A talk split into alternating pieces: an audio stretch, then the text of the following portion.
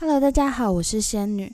录音地点在西澳 Bunbury 小镇的我的房间，时间是二零二一年一月十号下午三点二十五分。连续两周都没有更新了，因为刚好是澳洲的圣诞新年假期，所以放假的时候我也就跟着出去玩，然后工作还是持续忙碌，于是就偷懒了两周。那西澳这边呢，疫情控制的非常稳定，好像在人间天堂哦。虽然平时工作存钱蛮辛苦的，但放假的时候能去那么多那么美的地方旅行，真的是一件很棒的事情。也许以后有机会再跟大家分享。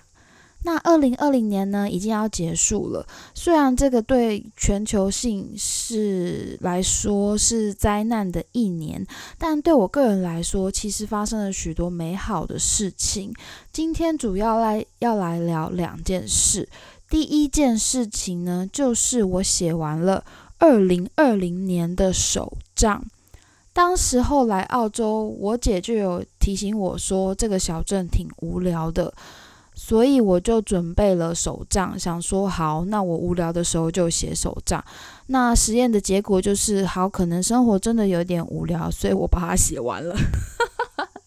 那嗯，我在想，应该也会有些人疑惑手账是什么？手账就有点像是行事历。如果你是文具，我忘记我在哪一哪一岁开始接触到。呃，PPT 的文具版，然后就会发现上面有很多人是文具控，他们会收集各式各样的纸胶带啊、贴纸啊，然后印章啊，然后再进阶的可能会去钻研各种钢笔的写法、墨水，就是更进阶那样，然后。文具控，我记得手账大家最喜欢讨论的就是 Hobo 买你几本，那那一本都要呃一两千吗？当时我就觉得哇塞，如果我我也可以买的话，该有多好。不过那个是一天一夜，而且我觉得我个人的。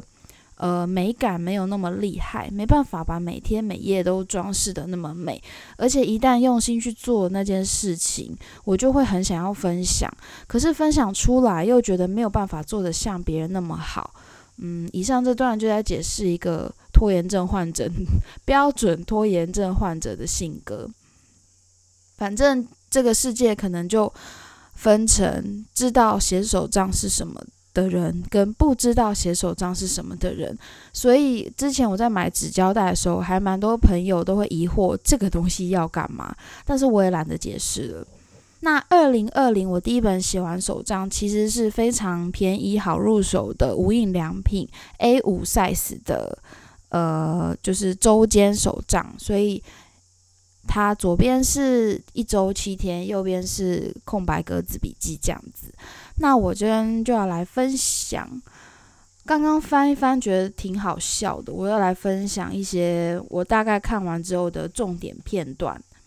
那顺带一提，呃，像我的第一页就是票根，我是从二零一九十二月开始写，就是十二月当做练习。那澳洲这一年非常少票根，所以大部分都靠我带来的贴纸跟文字在撑场。好，我要写念第一篇。第一篇是十一月二十九号，台湾拜拜。秋说了要保重，冬载我到机场。秋是我妈，冬是我爸，也是简单的说要保重小心。我想离开家，又舍不得离开他们，好奇妙的心情。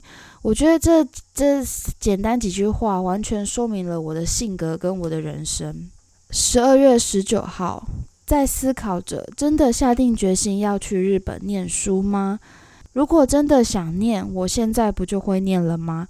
过去我一直都有工作赚钱啊，怎么都没有存下来？问号，因为花太多了。上次恋爱的失败对我打击真的太大了吗？嗯，真的，仿佛没有真心想做的事，找不到生存的意义，没办法靠自己过得很好。那其实这段是有点负面状态，其实现在也是，只是现在我还是经历了一些存在主义的疑惑，不过整体来说开心许多，而且我也接受了我的存在主，我对存在主义的想法是消极的这个这个念头，所以现在看觉得不怎么样，那就是我一个呃负面心情的一个过程。三月四号，手账有部分也会把一些我。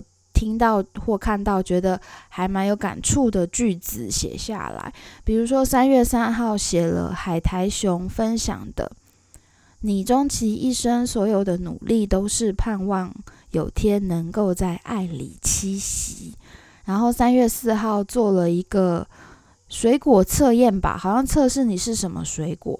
然后我是柠檬树，你是什么植物啦？不是水果。柠檬树的分析呢，是专一的思慕，沉静而温柔。你沉稳而友善，总是能理解与同理他人的感受，关心朋友与自己在乎的人，专注所有事物细节，并温柔对待整个世界。当时有两极化的反应，诶，就有人说好准哦，有人说很不准。我自己是觉得挺不准的，但是现在想想，他说我会温柔对待。整个世界，我又觉得也许是吧。三月二十一号去 Target，Target 是澳洲一个商场。他问我是不是 boring，我说对呀，我不知道来这干嘛。结果他涛子后来很忧心，就想要开导我，然后我才恍然大悟。我说我不知道我来 Target 干嘛，我不是说我不知道我来澳洲干嘛。但是我确实也很需要思考。What am I doing？人生何去何从？六月八号，对未来彷徨的一天，决定写下可能想要的生活。冒号。在一间 Stekina 青旅上班，可以办文艺活动的那种，最理想。同时接案当日文老师、翻译、桌游老师。嗯，原来我没有多想去日本念书。对，这边就解释了，其实我想去日本念书，只是。因为我担心澳洲打工度假生活对我的未来实在是没有帮助，所以我就给自己立下一个好，我要存钱去日本打工，去日本念书，这样感觉我的就是这段时间就不会太白费。可是我其实了解。就是这是一段我越来越了解自己的过程。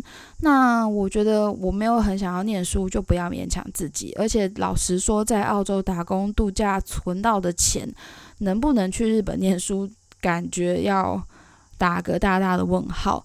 然后这个想过的生活，我发现在这一本手账大概已经写了三次了。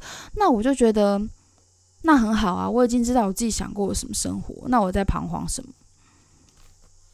好，七呃八月一号，狮子男说我是闲不下来的人，好像是耶。我很没自信的觉得技能数超糟，也很懒惰。但他说你其实会坚持要把要做的事情完成啊，例如你就去澳洲了，不是吗？Oh my god，好喜欢他哦。嗯，八月中。分享了，不知道在哪里看到的，不，所以我也没办法记录这是谁写的。他说：“爱情对我们来说是一场救赎，让我们知道原来自己内心深处依然有不会被爱改变的地方，那个地方很珍贵，是我之所以是我的存在。”然后九月中写了潘柏林《希望你能一直善良》这首诗。真的好喜欢这首诗哦！如果你觉得你自己是一个受伤的人，请你去念念这首诗。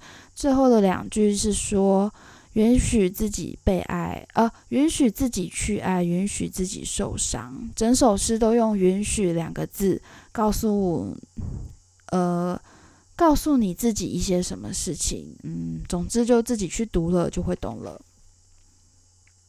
十月。十月五号，我写下凯莉要说的话，百灵国的凯莉，她说她觉得出社会后有一件事情很重要，要持续不断学习。听到她说这句话，我就恍然大悟，我好像不止出社会就停止学习了，我大学后期就在耍废，就停止学习了。但是她马上说，过去你已经没有办法弥补了，但是你未来就试着努力。我很喜欢这样积极正向的态度。然后后面呢，就渐渐工作越来越忙，然后就越写越随便，但是都还都还有在记录。十月底可能因为工作太疲劳，就很多负面情绪，就写下，好像一个突然又厌世了起来，因为太多的工时，因为未来一片空白，因为太过喜欢孤独，因为太多不确定，因为没有勇气活成自己的样子，因为不知道怎样才是自己想要的样子。这就是工作倦怠时会写下的一些文字。OK，以上就是二零二零我的手账回复。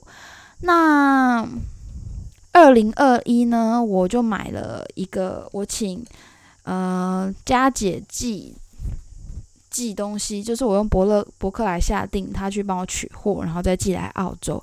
二零二一的手账就贵了点，但是还是千元有找，是 Middle 里的呃。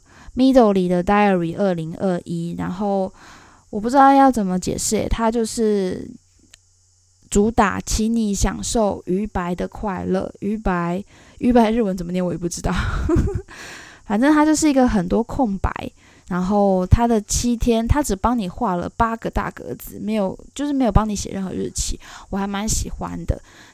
期待一年后依然能准时顺利的和大家分享我的二零二一二零二一手账。